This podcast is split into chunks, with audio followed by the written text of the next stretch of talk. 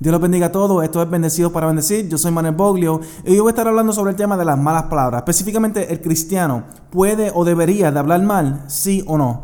Y yo quiero establecer, ¿verdad? Esto es un tema bien relevante, especialmente para los jóvenes, pero yo conozco muchos adultos también que luchan con este tema, eh, que luchan con el aspecto de, de las malas palabras. Y quiero establecer bien claro, ¿verdad? Que yo entiendo perfectamente que de por sí, no hay ninguna mala, no hay ninguna palabra que es mala en sí. Yo entiendo eso perfectamente. Hay un elemento subjetivo o relativo en cuanto a este tema.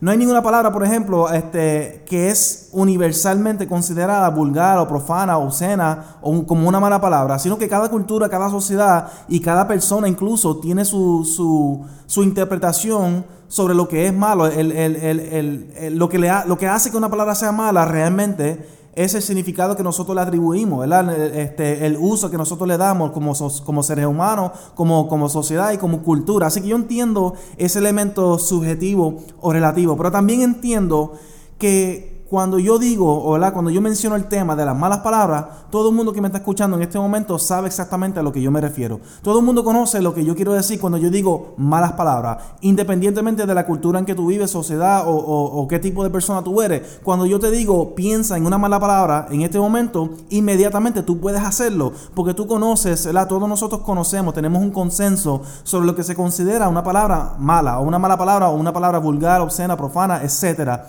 Así que aunque yo reconozco y acepto el, aspecto subjetivo relativo, eso no le quita a la posibilidad de hablar sobre este tema. ¿Por qué? Porque también hay un consenso dentro de cada cultura. También entendemos que, cada ser humano entiende lo que significa el concepto la este, mala palabra. Así que cuando yo hablo sobre las malas palabras, todo el mundo que me está escuchando sabe de lo que yo estoy hablando. Así que de esa forma, entonces yo puedo hacer la pregunta y contestarla. ¿El cristiano puede hablar mal? Sí o no. Así que dentro de ese contexto, aceptando que, cada uno de nosotros tenemos un conocimiento general sobre lo que significa malas palabras, entonces podemos progresar, podemos, podemos entonces avanzar con el tema y con el video. Pero no sin antes, ¿verdad? Este, con el intro, para los que no saben, esto es, es podcast Bendecidos para Bendecir. Eh, un podcast cristiano donde nos sentamos semanalmente para conversar sobre diferentes temas de índole cristiano.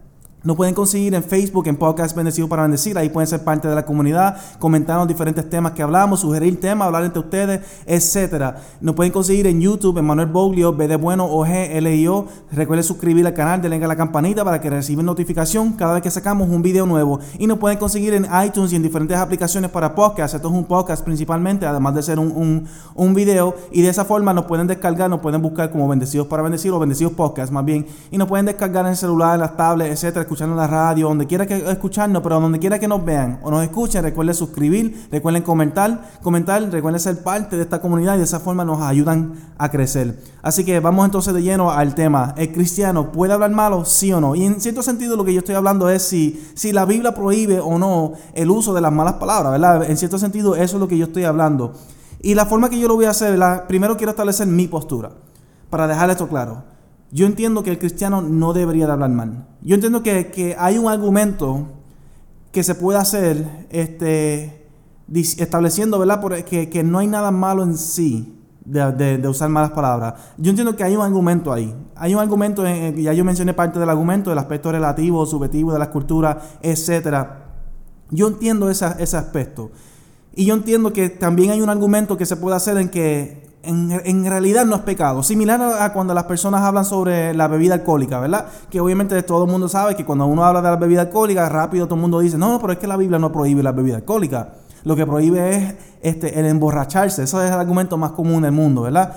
Y, y yo entiendo ese argumento, pero al fin y al cabo yo entiendo que aún aceptando esas premisas, aún si yo las aceptara, que yo no las acepto, ¿verdad? Pero aún si las aceptamos, el aspecto cultural, subjetivo, relativo, el aspecto de que quizás explícitamente no sea pecado. Aún aceptando esas dos premisas, mi postura es que el cristiano no debería de, usar esas palabras. El cristiano no debería de utilizar ese tipo de lenguaje.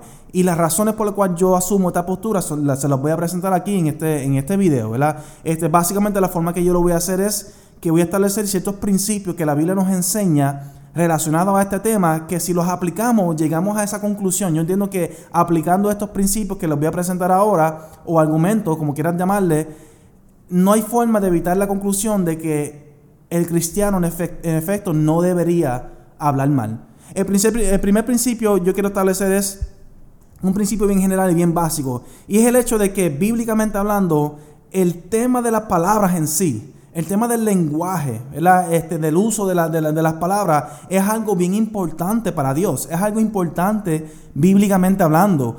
Eh, eh, podemos empezar, cuando la, Biblia empieza estableciendo la creación del mundo y vemos que la forma que Dios crea el mundo es a través de su palabra, o sea, Él declara y se hace.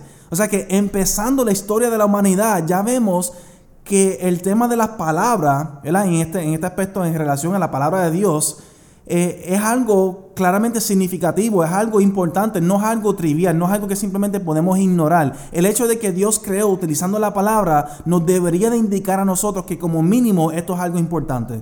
Como mínimo, esto tiene una importancia, un significado para la historia de la humanidad. Jesús, por ejemplo, le, dice en la palabra, en la Biblia, la palabra o el verbo, ¿verdad? Así que se le llama a, Jesús. Así que una vez más vemos repetido este tema de lo que es la palabra. Eh, el, el Evangelio o, la Biblia, más bien, a la Biblia se le llama la palabra o la palabra de Dios. Vemos entonces el uso de la palabra, por ejemplo, en, los ministerios proféticos. Vemos que la profecía es un, elemento, ¿verdad? Un ministerio esencial en la historia de la Biblia, la historia de la humanidad. Y vemos que la profecía se da principalmente por la palabra. O sea, las, cosas que los profetas decían tenían valor, tenían peso, tenían importancia. Ellos tenían ese poder o esa capacidad, autoridad para, proclamar una palabra de bendición o de maldición hacia las personas. Este, vemos, yo le voy a buscar un pasaje aquí, ¿verdad? Este, Proverbios 18, 21. Vemos esto un sinnúmero de pasajes bíblicos similar a este que nos establecen la importancia de la palabra. Nos dice, Proverbios 18, 21, en la lengua hay poder de vida y, muerte. Quienes la aman comerán de su fruto. Yo voy a estar leyendo hoy de la, nueva versión internacional todos los pasajes que voy a estar citando. Pero vemos que este pasaje nos enseña que en la lengua hay poder para vida y para muerte. O sea que bíblicamente hablando, siempre este tema en, de forma general tiene un significado, tiene, tiene un valor, una importancia para Dios. Vemos que a través del lenguaje, eh, tanto escrito como, como verbal, es la forma que Dios se reveló a la humanidad. Él no, lo hizo principalmente a través de sueños o de visiones, lo hizo principalmente a través de su palabra. Y la forma que nosotros, la, la revelación principal que nosotros tenemos hoy día a través de la palabra. Y, y, los ministerios principalmente se ejercen a través de la palabra, ya sea la adoración, la prédica, el evangelio, el evangelismo, perdón, etcétera. Vemos que bíblicamente hablando, de forma general, el tema de las palabras, del uso de las palabras, es algo continuo, algo frecuente, es algo importante y significativo para Dios. Y yo digo esto simplemente no como un argumento en contra de las palabras, de las malas palabras, más bien para que entendamos que es importante es importante que nosotros nos estemos haciendo esta pregunta. Es importante que nosotros nos preguntemos y nos cuestionemos si está bien o si está mal hablar de X o Y forma. No es algo trivial, no es algo que simplemente podemos ignorar, porque vemos desde que desde el principio hasta el final, y eso incluye el presente, el tema este de las palabras es algo que se repite una y otra vez como algo importante y significativo para Dios y para la historia de la humanidad. Algunos ejemplos específicos, ¿verdad? Este, eh, eh, sobre la importancia de las palabras, ¿verdad? Especialmente la, importancia sobre las, declaraciones. Veo, por ejemplo, los nombres.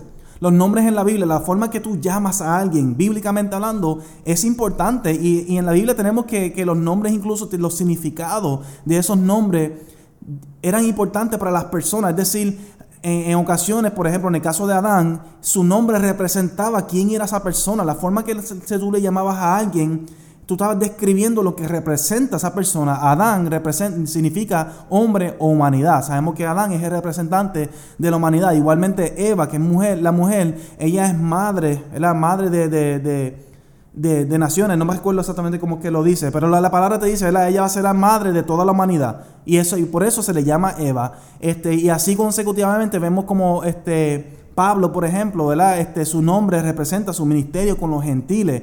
Este, Jacob, que se le llamaba, este, que se le, pues, después se le cambió el nombre a Israel. Jacob significa el usurpador y sabemos que su historia representa esa característica y así consecutivamente la forma que se le llama a alguien, el nombre de Jesús, por ejemplo, que decía que se le llamará este Emanuel, porque Dios con nosotros, porque Jesús literalmente era Dios encarnado con nosotros, mientras que Jesús ¿verdad? es el Salvador tenemos que una y otra vez la forma que tú llamas a alguien, o sea, el nombre, lo que tú declaras sobre una persona tenía un valor, una importancia en la Biblia. Y no solamente en el sentido de que representa quién tú eres. Una y otra vez vemos que los nombres bíblicos representan lo que tú eres o lo que la persona o la situación es, porque esto aplica no solamente a los seres humanos, sino a ciertos lugares, se le daba ciertos nombres por un evento que ocurrió en ese lugar. Pero también en nombrar a una persona, bíblicamente hablando, representaba que, que, tú, el que estaba nombrando, tenía un cierto poder o autoridad o dominio sobre lo que está nombrando. Vemos eso en el caso, por ejemplo, cotidiano, hoy día, para dar un ejemplo cotidiano. Los padres son quien usualmente le dan los nombres a sus hijos. ¿Por qué? Porque son sus hijos. Tú no ves a nadie, por ejemplo, yendo a una casa de un vecino y entrando a su casa y decir, tu hijo se va a llamar tal cosa. Nadie, tú no tienes ese poder, esa autoridad sobre su hijo porque no es tu hijo, es el hijo de ellos. Ellos son quienes le dan nombre, ¿verdad? El nombrar algo o una persona representa en cierto sentido la autoridad o dominio que tú tienes sobre ese, ese algo o esa persona. Este, vemos bíblicamente el ejemplo de Adán. A Adán se le dio esta autoridad, a los seres humanos se le dio la autoridad o dominio sobre el, mundo animal, sobre la creación. Y vemos que a Adán Dios le dio la tarea de nombrar a cada uno de los animales que existían en aquel entonces. El nombrar, el acto de, de nombrar estos animales representa esa autoridad que Adán tenía o los seres humanos tienen sobre el reino animal. Vemos también que Dios lo hace con, con, diferentes seres humanos, como en el caso de Jacob. Una vez más, vemos cómo Dios le cambia el nombre de Jacob a Israel.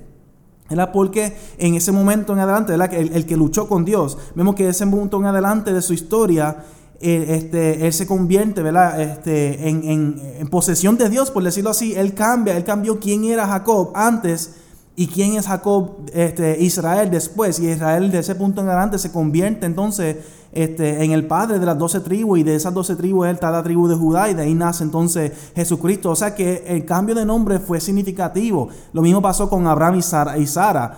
Eh, era Abraham y Sarai que tenía su significado y luego entonces cuando Dios este, tuvo su encuentro con ellos le cambió el nombre a Abraham y a Sarai. Igualmente a su hijo Isaac que significa risa y se le dio ese nombre. ¿Por qué? Porque principalmente porque la reacción de Sara, ¿verdad? La, la reacción de Sara cuando escuchó la profecía de que ella iba a tener un hijo de parte de Dios, ella se rió. Así que en cierto sentido era, eh, se le dio ese nombre a Isaac por eso, pero también porque Isaac de ese punto en adelante, cuando nació, se convirtió en la causa del gozo de Sara y de Abraham. Y por eso se le llamaba Isaac, que, que significa este, risa.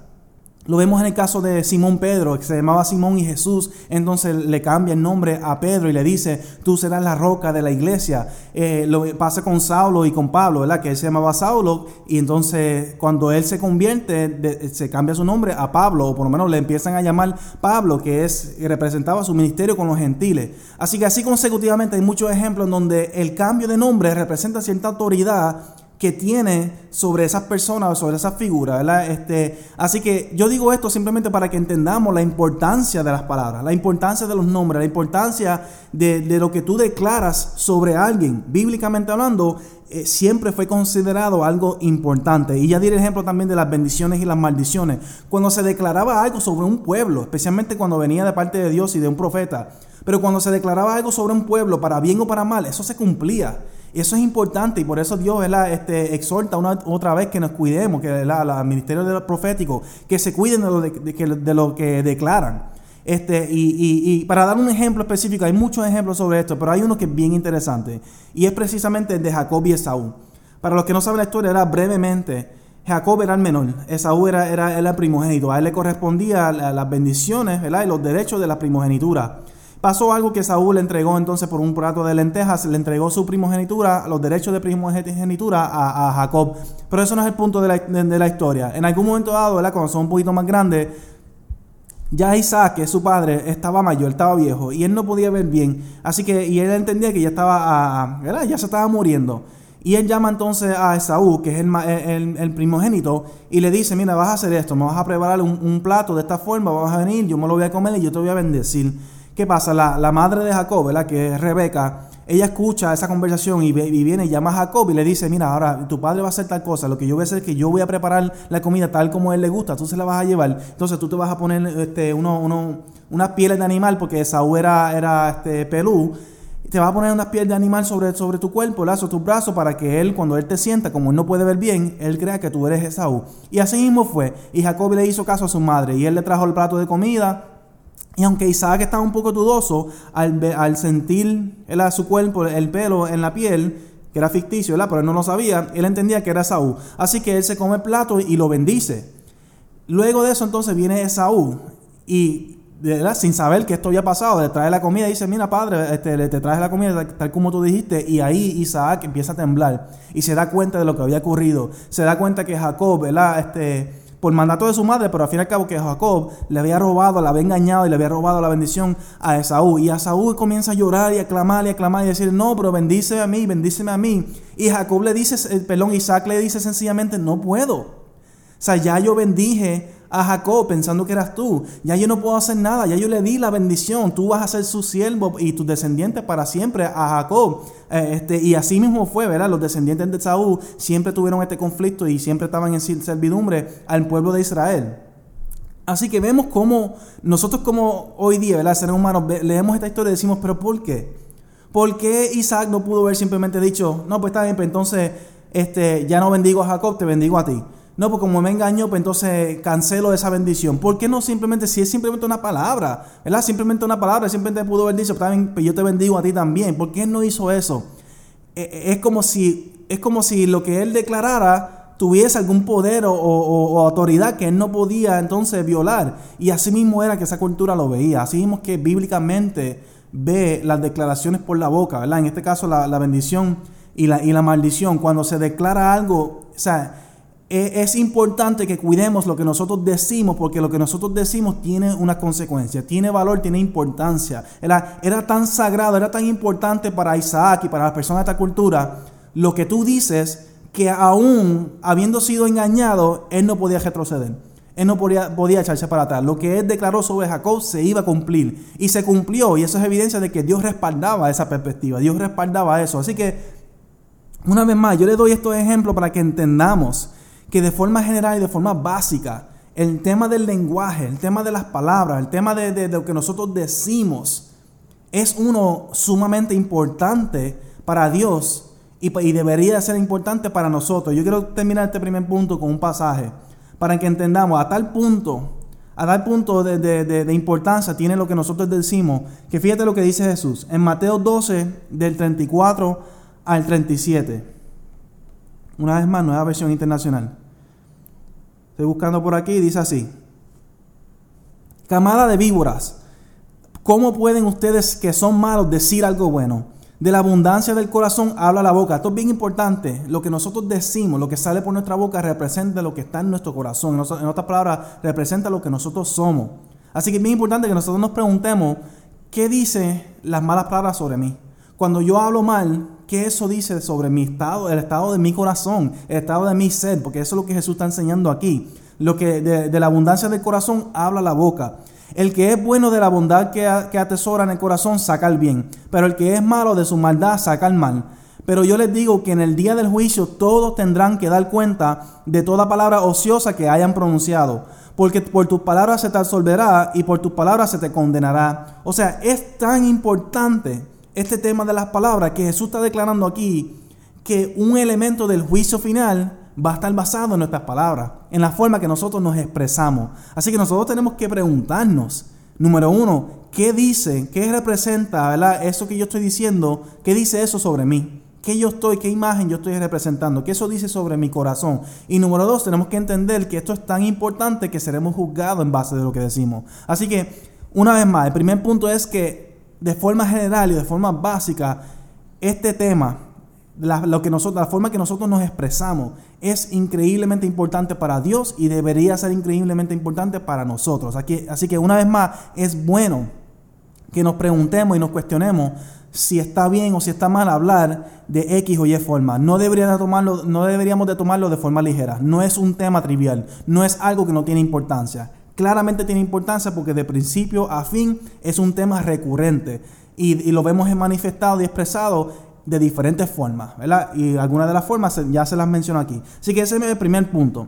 El segundo punto es las advertencias continuas en la Biblia sobre el mal uso de las palabras, ¿verdad? Y esto es aparte, porque eso es una forma negativa de decirlo, ¿verdad? Una forma positiva de decirlo es las exhortaciones que la Biblia nos da sobre el buen uso de las palabras, ¿verdad? Así que encima de, por ejemplo, la, Biblia prohíbe lo que es el bochinche, las maldiciones, las mentiras, eh, las contiendas, etcétera, toda palabra corrompida, toda palabra que, ofende a otras personas. O sea, eso de por sí ya está prohibido en la Biblia. Así que, ¿verdad? Y eso no está relacionado necesariamente a las malas palabras, pero simplemente quise estar relacionado al tema de, de las palabras en general, de la forma que nos expresamos. Así que por un lado la Biblia de por sí ya prohíbe ese tipo de cosas. Todo negativo que está de nuestra boca, eso está prohibido bíblicamente hablando. Encima de eso también nos exhorta de manera positiva que hablemos de una forma positiva, que hablemos de una forma que provoque paz y que provoque edificación en las personas. Les quiero leer otro pasaje aquí relacionado a esto, antes de ir eh, específicamente a los versos que nos, que nos advierten sobre las malas palabras. Eh, Salmo 19, 14, lo voy a buscar por aquí. Salmo 19, verso 14. Y dice así, sean pues aceptables ante, ante, perdón, sean pues aceptables ante ti, o sea, ante Dios, ante ti mis palabras y mis pensamientos, oh Señor, roca mía y redentor mío. Esto es una expresión que no es la única vez que se expresa de esta forma, ¿verdad? Pero es uno de los más claros. expresa un deseo de parte del salmista de que sus palabras y sus pensamientos sean aprobados por Dios que se pueda, que él hable y, piense y se comporte de tal forma que, es aprobada por Dios. Su vida es aprobada por Dios. Eso es bien importante. O sea, nosotros tenemos que hacer una pregunta cuando estamos hablando de este tema de las malas palabras, si lo que yo digo es aprobado por Dios. Si la forma que yo hablo, la forma que yo me expreso, la forma que yo me comporto, lo que yo pienso, lo que está en mi corazón, etcétera, todo, mi vida en general, pero en este tema particular, las palabras, yo tengo que preguntarme si la forma que yo estoy utilizando las palabras es aprobado por Dios. Si lo que yo hago le agrada a Dios. Si lo que yo hago glorifica a Dios. Si lo que yo hago provoca paz y, edificación, mutua edificación, como vamos a ver ya mismo un pasaje bíblico que nos exhorta que provoquemos esa mutua edificación. O si lo que yo estoy diciendo es algo negativo, es algo ¿verdad? ofensivo, profano, vulgar, etc. Tenemos que hacernos esa pregunta. Así que, aparte de eso, encima de lo que acabo de decir, de que la Biblia de forma general prohíbe todas estas cosas como las mentiras, la bochicha, contienda, etcétera, las maldiciones. Y aparte de las exhortaciones positivas que nos da, que nos hace la Biblia sobre el buen uso de las palabras, sobre que nuestras palabras y nuestros pensamientos sean aprobados por Dios, etcétera. Encima de eso hay unas advertencias explícitas o específicas relacionadas al mal uso de las palabras. Les quiero leer algunos de ellos. Primero es Efesios 4, 29. Buscarlo por aquí. Efesios capítulo 4, verso 29. Y dice, dice así, eviten toda conversación obscena. Por el contrario, que sus palabras contribuyan a la necesaria edificación que sea de bendición para quienes la escuchan. Voy a, tocar ese segundo punto primero, el de la edificación y la bendición para los que la escuchan. Bien importante que la forma que nosotros nos expresamos provoque esa bendición, provoque esa edificación. Nosotros tenemos que preguntarnos si lo que yo estoy diciendo está afectando a las personas de manera positiva o negativa. ¿Cuál es el punto de hablar de esta forma? Lo que yo estoy haciendo está este, aportando a nuestra mutua edificación. Si no es así, pues entonces debería de cuestionarme por qué me expreso de esa forma. Así que eso es simplemente un principio general, pero más específico, como comienza el pasaje, dice, eviten toda conversación obscena o sea, es toda conversación obscena, cualquier cosa que sea profana, vulgar, obscena, en otras palabras, las malas palabras, ¿verdad? Y las malas conversaciones, los malos temas, etcétera, este, todo eso el cristiano tiene que, evitarlo. Fíjate que es un mandato absoluto. Aquí no hay nada relativo en este pasaje. Nos está diciendo eviten toda conversación obscena, toda conversación obscena. No dice alguna, no dice en ciertos contextos, no dice en ciertos momentos, no dice delante de ciertas personas. Dice eviten toda conversación obscena. Y si ustedes leen el capítulo completo, la y Efesios en general, nos está diciendo que nosotros tenemos que comportarnos de una forma que represente que nosotros somos, que somos hijos de Dios, ¿verdad? Que nosotros somos representantes de, Cristo y tenemos que comportarnos de esa forma, que hay ciertas conductas que no son dignas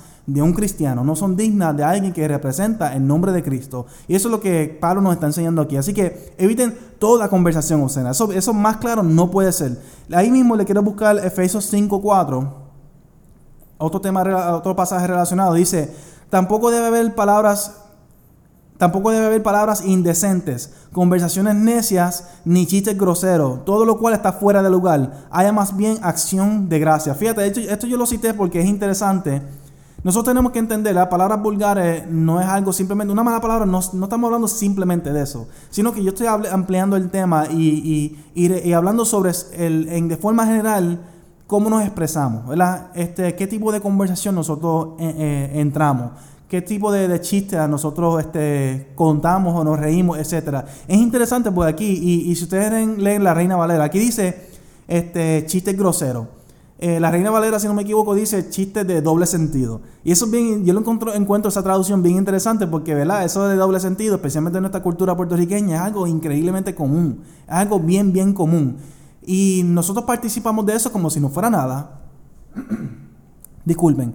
Este, incluso los cristianos, yo no, o sea, cuántos cristianos y, especialmente jóvenes, yo no veo que constantemente se pasan contando chistes de doble sentido o chistes groseros, sin entender que eso es algo que explícitamente está prohibido en la Biblia. O sea que ya vemos que de forma general, todo aquello que es vulgar, todo aquello que es profano, todo aquello que es obsceno, todo aquello que es grosero, todo eso está prohibido bíblicamente hablando. O sea que cuando hablamos de este tema, muchas veces actuamos como si la Biblia no hablara sobre este tema, como si la Biblia no, no nos prohíbe cierto tipo de lenguaje, cierto tipo de comportamiento, cuando claramente sí lo hace, sí lo hace. Y por último, Colosenses 3, 7 al 8. Colosenses 3, 7 al 8. Dice, ustedes les practicaron, ustedes las practicaron en otro tiempo cuando vivían en ellas. Pero ahora abandonen también todo esto, enojo, ira, malicia, calumnia y lenguaje obsceno. Una vez más, una prohibición absoluta, entre otras cosas, el lenguaje obsceno. Y aquí es bien importante porque está asociando las malas palabras, el lenguaje obsceno, con el pecado. Y no solamente con el pecado, sino que lo está asociando con el mundo y con el viejo hombre. Está diciendo, ustedes antes practicaban estas cosas. Pero ahora tienen que dejar todo eso atrás. Ahora ustedes tienen que dejar el pecado atrás. O sea que está asociando esta, eh, eh, las malas palabras con, con, con, quien éramos antes de ser cristianos, con el pecado, con lo que es el mundo. Así que cuando nosotros hablamos mal, cuando nosotros entramos en estas conversaciones este, groseras o de doble sentido, o cena profana, etcétera, cuando nosotros nos expresamos de esa forma, estamos representando lo que éramos antes. Estamos representando lo que es el mundo ahora. Estamos representando el pecado. No estamos representando el nuevo hombre. No estamos representando una nueva vida en Cristo. Y eso es bien importante entenderlo. Así que, bíblicamente hablando, ya vimos que explícitamente la Biblia prohíbe este tipo de lenguaje, este tipo de conversación. Nosotros tenemos que comportarnos de una forma digna de lo que nosotros somos. ¿Y que somos? Representantes de Cristo. Así que, este, nada, e, e, ese es el segundo punto. El tercer punto es que nosotros debemos de hacernos la siguiente pregunta y es cómo lo que nosotros hacemos afecta a otras personas. Ya establecimos que el tema de por sí es importante y la Biblia nos exhorta a, hablar de una forma prudente, de una forma correcta. También vemos que nos exhorta a evitar las malas, palabras, evitar las palabras obscenas, vulgares, profanidades, doble sentido, etcétera. Pero ahora nosotros tenemos que hacer una pregunta bien importante, porque aún si rechazamos ese, ese punto de que de estos pasajes no están hablando sobre las malas palabras, si lo rechazamos o si no existieran, tenemos que entonces hacernos esta pregunta, ¿cómo lo que yo hago, lo que yo digo, más bien, cómo afecta a otras personas? Y aquí yo quiero detenerme un poquito, porque les quiero leer un pasaje completo, un poquito, un poquito extenso. Romanos 14, del 13 al 23, pero lo vamos a hacer bastante rápido. Romanos 14, del verso 13 al 23. Y aquí es importante tener el contexto, ¿verdad? Pablo está hablando específicamente sobre el tema de lo que es la comida, porque ese era el tema candente en aquel entonces. Habían personas que entendían que podíamos comer lo que sea y habían personas que entendían que ciertas comidas eran prohibidas. Nosotros no podríamos participar de esas comidas, comer de ellas, etc. Y Pablo toca este tema en más de una ocasión porque era uno de los temas principales, las controversiales en aquel entonces. Ese es el tema específico.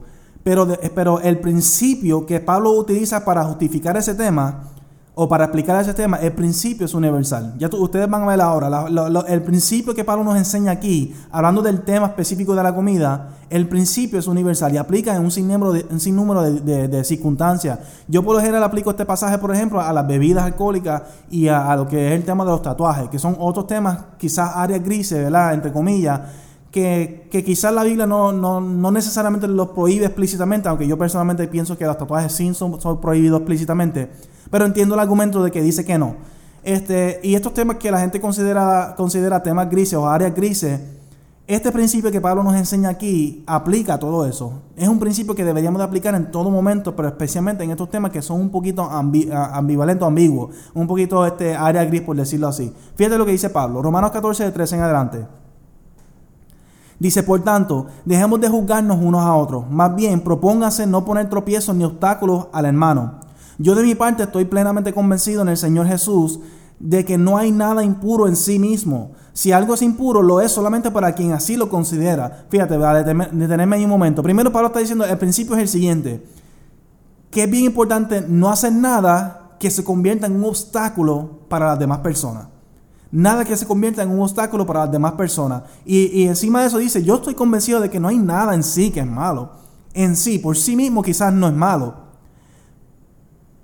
si es impuro, o sea, si es malo, es malo para la persona que dice que es malo. Así que, fíjate, si nosotros no supiéramos que Pablo está hablando aquí de la comida, podríamos fácilmente decir que está hablando precisamente del tema que estamos hablando hoy, que es las malas palabras. Hay personas que entienden, no, pero es que para mí no son malas. Pero es que yo no lo estoy haciendo con esas malas intenciones. Pero es que yo no lo estoy haciendo para ofender a nadie, ¿ves? Así que para mí no son malas, pero para, para ti lo son. Muy bien, Pablo está diciendo, mira, muy bien, hay ciertas cosas que no son malas en sí, no hay nada que son malas en sí sino que eh, eh, son malas para quien dice que es mala. Así que ya estableció ese principio, bien importante. Ahora sigue diciendo en el 15, ahora bien, si tu hermano se angustia por causa de lo que comes, ya no te comportas con amor. No destruyas por causa de la comida al hermano por quien Cristo murió. Fíjate, porque eh, repito, Pablo está hablando de la comida, pero estamos aplicándola a este tema porque el principio es universal. Pablo está diciendo, no hay nada malo en sí, pero si lo que yo hago, lo que yo como en este caso, provoca angustia a mi hermano, o sea, lo ofende o lo entristece, que es como dicen otra, otras traducciones, pues entonces ya yo no lo estoy haciendo por amor. Y si no lo hago por amor, entonces ahí sí se convierte en pecado. Lo mismo entonces en este asunto de las malas palabras. Muy bien, tú entiendes que hablar malo, utilizar ciertas palabras no es malo en sí. No lo estás haciendo para ofender a nadie, no lo estás haciendo con malas intenciones, etc. Pero si tu hermano sí cree que está mal, si tu hermano sí cree, se, se entristece o se ofende o se angustia por escucharte a ti hablar de cierta forma, entonces, y tú lo sigues haciendo, entonces ya no te estás comportando con amor. Eso, es básicamente lo que Pablo ha dicho hasta ahora. Sigo leyendo. En una palabra, no den lugar a que se hable mal del bien que ustedes practican, porque el reino de Dios no es cuestión de comidas o bebidas, sino de justicia, paz y alegría en el Espíritu Santo. Aquí Pablo está diciendo, mira, el reino de Dios no se trata de estas cosas, estas cosas son secundarias. Pero tú entiendes que está bien hacerlo, pues muy bien, pero si está provocando angustia en tu hermano, entonces no lo deberías de hacer. No, no des lugar al señalamiento. Eso es lo que Pablo está diciendo aquí en estos primeros este verso que acabamos de leer. No des lugar a que lo bueno que haces se manche por lo malo. Se manche porque, porque alguien entienda que tú estás haciendo X o Y cosa mal. Y un ejemplo de esto podría ser este, decir una mala palabra en plena prédica muy, eh, eh, es bien probable que lo que tú estés predicando esté bien, así que estás haciendo algo bueno, pero es bien probable que esa mala palabra manche todo lo que acabas de decir.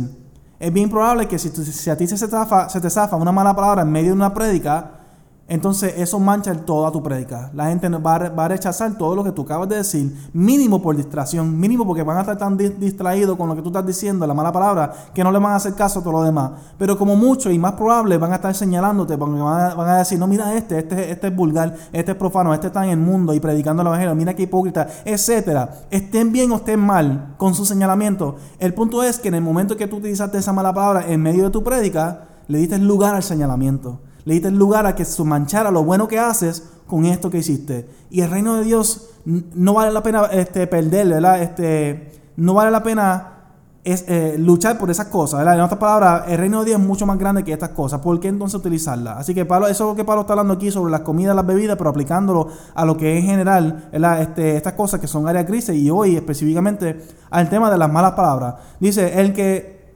el que de esta manera sirve a Cristo agrada a Dios y es aprobado por su semejante. Por lo tanto, esforcémonos por promover todo lo que conduzca a la paz y a la mutua edificación. No destruyas la obra de Dios por causa de la comida. Todo alimento es puro. Lo malo es tropezar, hacer tropezar a otros por lo que uno come. Más vale no comer, ni, no comer carne ni beber vino, ni hacer nada que haga caer a tu hermano. Así que la convicción que tengas tú al respecto, esto es bien importante Así que la convicción que tengas tú al respecto, mantén, manténla como algo entre Dios y tú.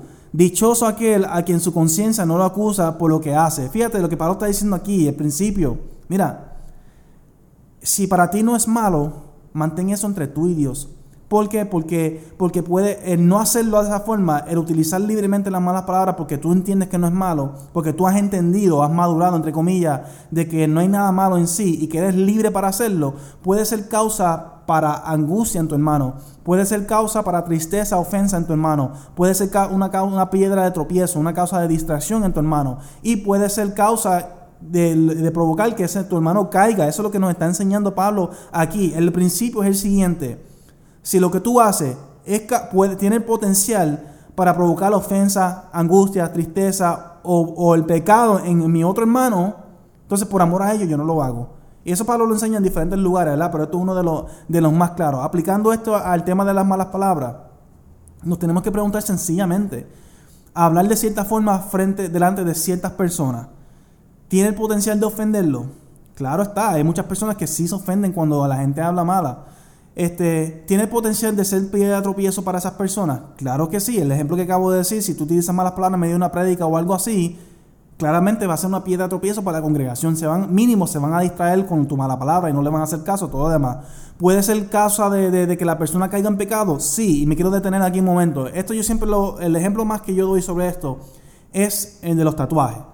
Porque uno de los argumentos que las personas utilizan en favor de los tatuajes es que la Biblia no prohíbe los tatuajes en general, sino que lo que prohíbe son tatuajes específicamente dedicados a los muertos. Y podemos añadirle eso, ¿verdad? Tatuajes dedicados a otros dioses, idolatría, cosas negativas, etc.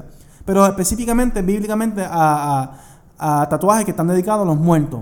Yo, ¿verdad? He hecho videos sobre eso, así que no voy a entrar sobre eso ahora. Yo no estoy de acuerdo con esa postura, pero aún aceptando esa premisa, eh, vamos a suponer que tú entendiendo ese principio, entonces tú te haces tatuajes que son, entre comillas, positivos, que no son dedicados a los muertos. Porque ese tipo de tatuaje entonces no es prohibido. Un tatuaje que no está dedicado a los muertos lo puedes hacer libremente. Muy bien, te, te, tatúas y no hay nada malo en eso.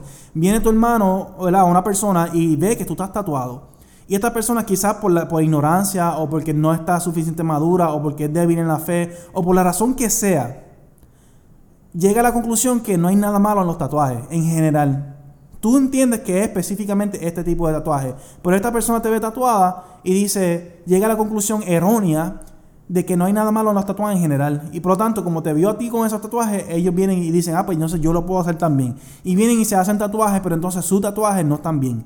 Sus tatuajes este, sí están dedicados a los muertos. Quizás un familiar que se murió o algo así, que sí están dedicados a, a cosas negativas, a idolatría, a otros dioses, etcétera, por la razón que sea. Esta persona sí está mal. Esta persona sí cayó en pecado. ¿De quién es la culpa de su pecado? Claro, es su decisión, pero también Pablo está enseñando aquí que es culpa tuya también. Tú fuiste piedra de tropiezo para ellos. Porque por tú tener ese tatuaje, ellos se vieron y cayeron en pecado. Esto es algo que verdaderamente ocurre hoy día. Esto no es algo que yo estoy simplemente inventando. Ocurre frecuentemente. Las personas que ven algo, un comportamiento en un cristiano y llegan a la conclusión de que no hay nada malo en ese tipo de comportamiento, entonces ellos lo hacen, pero lo hacen mal y ellos sí caen en pecado, entonces en ese momento donde ocurre eso, tú serviste como piedra de tropiezo para esa persona. Ahora aplicando eso a las malas palabras, entendiendo, ¿verdad? Quizás que tú has llegado a un nivel de madurez o lo que sea, y tú entiendes que no hay nada malo en sí. Las malas palabras no son malas en sí, sino que todo está en la intención, en, las circunstancias, las personas con quien tú lo, te rodeas, etc. Y alguien viene y te escucha diciendo una mala palabra y llega a la conclusión errónea de que no hay nada malo en sí con las malas palabras.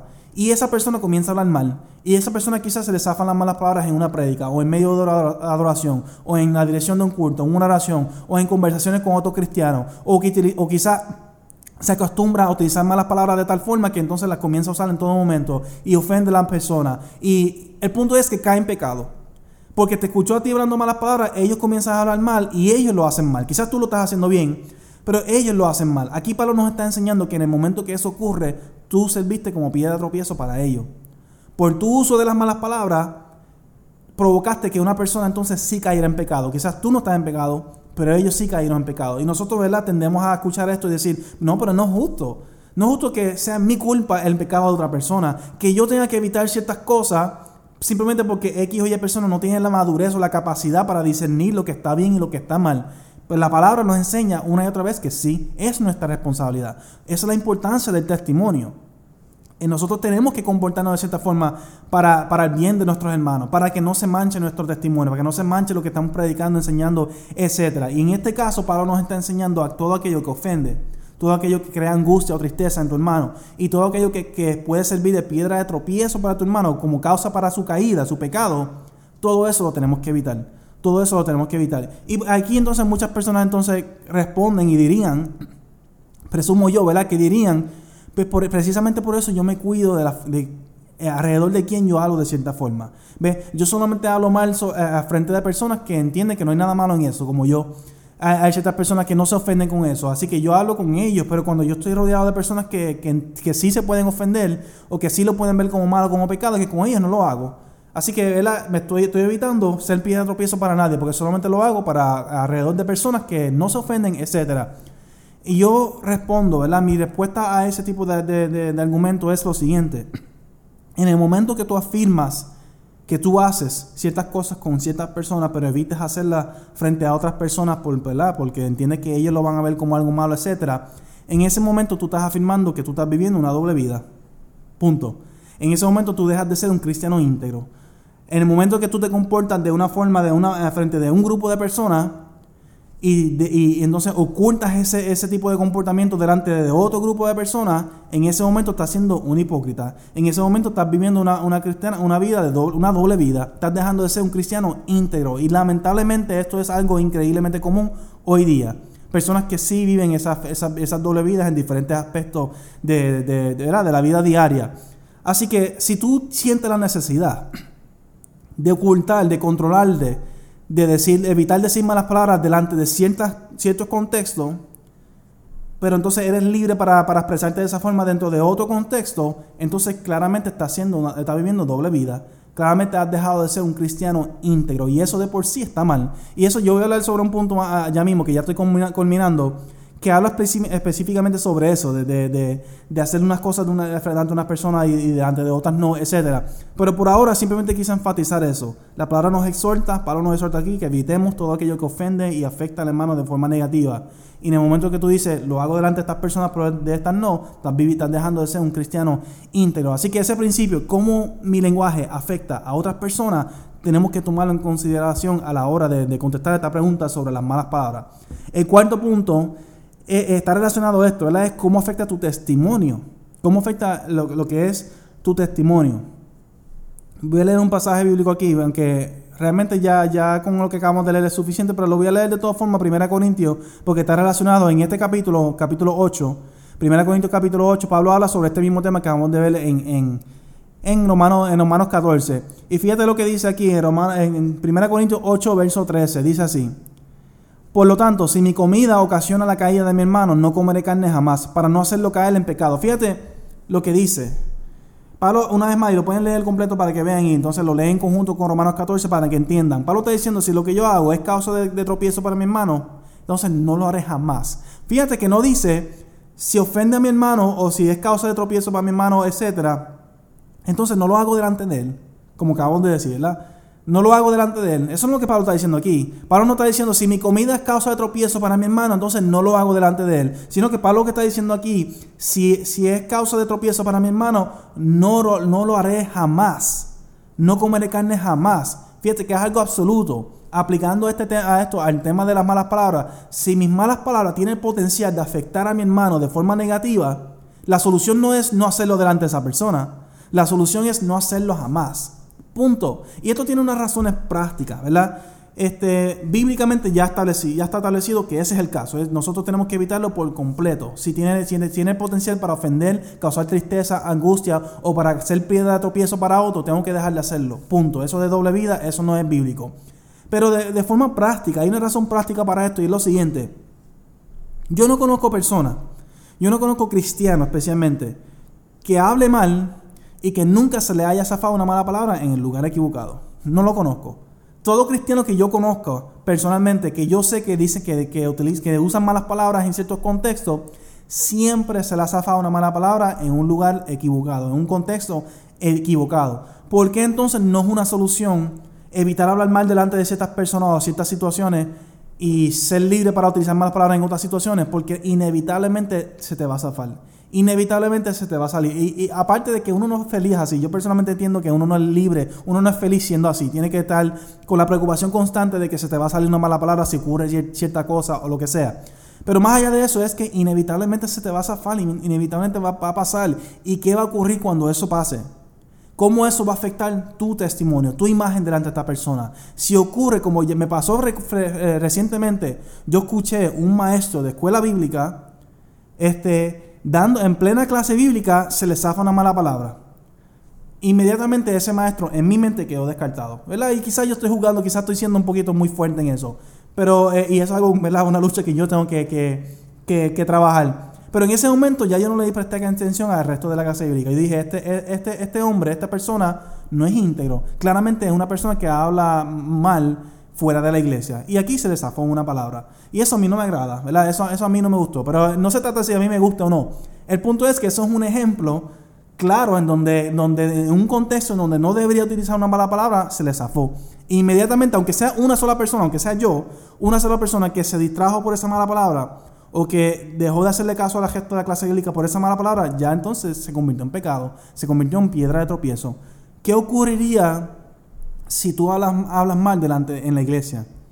Entre hermanos cristianos que sí se ofenden por estas cosas, en una prédica, en una dirección, en una adoración, en una canción, en, cualquier contexto en donde tú sabes que no deberías de hablar mal, ¿qué ocurre en el momento que, se que, hablas mal? Claramente tu imagen es afectada, claramente tu testimonio ha sido afectado. Y si estás en medio de una prédica o algo así, claramente tu mensaje va a ser rechazado. Mínimo por distracción, como me pasó a mí. Mínimo porque están distraídos en lo que tú acabas de decir y no le prestan atención al resto de lo que tú, vas a decir. Mínimo por distracción, pero como mucho porque la persona se ofende, porque la persona entiende que eso estuvo mal y en ese momento rechazan el gesto de lo que tú estás diciendo. Imagínate que tú estés predicando el evangelio a alguien diciendo Jesús murió por nosotros y venga y diga Jesús murió por todos los ca del mundo. O sea, qué horrible se escucharía eso y asociar el nombre de Jesús con esa mala palabra. Qué horrible sería eso. ¿Tú crees que eso sería efectivo para convertir a las personas a Cristo? Claramente no. Y aquí en el capítulo 8 nos habla sobre eso, sobre cómo lo que nosotros hacemos afecta nuestro testimonio, nuestra imagen ante las personas. Y Pablo está diciendo aquí, si lo que yo hago afecta a las demás personas, es piedra de tropiezo, entonces no lo hago jamás. Así que no solamente se trata sobre cómo lo que yo hago afecta a las demás personas, sino cómo afecta mi testimonio. Yo entiendo que todo el mundo que está viendo este video sabe y está de acuerdo perfectamente con lo que acabo de decir, que el uso de las malas palabras mínimo sí tiene potencial de afectar tu testimonio, sí lo tiene. Y si estás haciendo algo que tiene ese potencial de afectar tu testimonio, ¿para qué hacerlo? ¿Para, para, qué hacerlo? Correr el riesgo de manchar el nombre, ¿verdad? tu nombre, tu imagen, tu testimonio, la validez de tu ministerio, etcétera, ante las personas. Mejor, es mejor evitar ese tipo de cosas. Por último, entonces, para, para, concluir, ¿tienes dudas? Fíjate, voy a, voy a regresar porque se me olvidó leer un verso, Romanos 14. Se me olvidó leer el último pasaje, el último verso, que dice así: Después de establecer que que no deberíamos hacer nada que ofenda y, todo eso, sea piedra de tropiezo para los hermanos. Dice así, en 23. Pero el que tiene dudas, ve el del 22 para que entienda el contexto. Así que la convicción que tengas tú al respecto, manténla como algo entre tú y Dios y tú. Dichoso aquel a quien su conciencia no lo acusa por lo que hace, pero el que tiene dudas en cuanto a lo que come se condena, porque no lo hace por convicción, y todo lo que no se hace por convicción es pecado. Y la traducción en Reina Valera por convicción dice fe. Todo lo que no, hace, no se hace en fe es, este, es pecado, pero aquí dice convicción. El punto es el siguiente. Tienes que estar convencido de lo que tú estás haciendo está bien.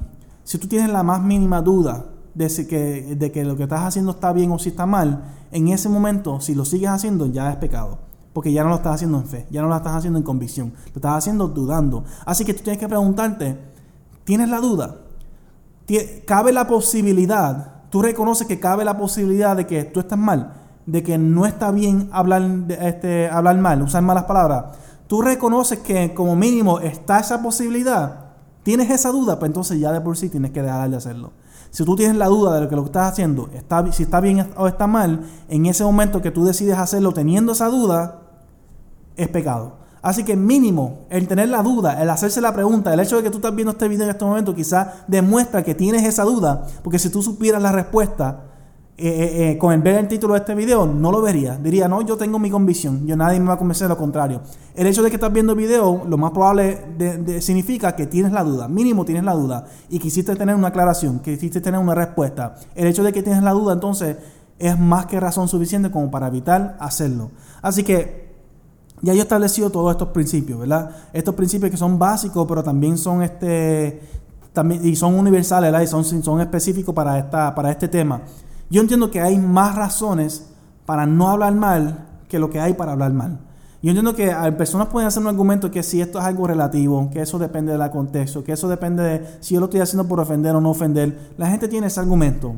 Pero yo entiendo que cuando analizamos todo esto que acabamos de ver ahora, todos estos principios que acabamos de analizar, bíblicamente la, la importancia de lo que es el lenguaje, las palabras, etcétera, todo lo que acabo de decir, que no lo voy a repetir de nuevo, cuando analizamos eso y lo ponemos en una balanza, nos damos cuenta que hay más razones para evitar hablar mal de las razones que hay para, para permitirlo.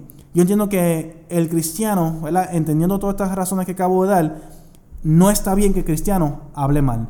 Como mínimo, si a ti te importa tu testimonio ante las personas, como, si, si, por lo menos te importa eso, deberías evitar hablar mal. Tienes que pensar qué pasaría si la iglesia o si el mundo, si la gente se entera que yo hablo mal cómo eso afectaría mi ministerio, cómo eso afectaría mi testimonio. Y para todo, para todo aquel que no le interesa eso, mira, hay las otras razones que acabo de decir, ¿verdad? Yo quiero, yo quiero terminar esto con, es, un, es un refrán, yo no me recuerdo quién fue que lo dijo.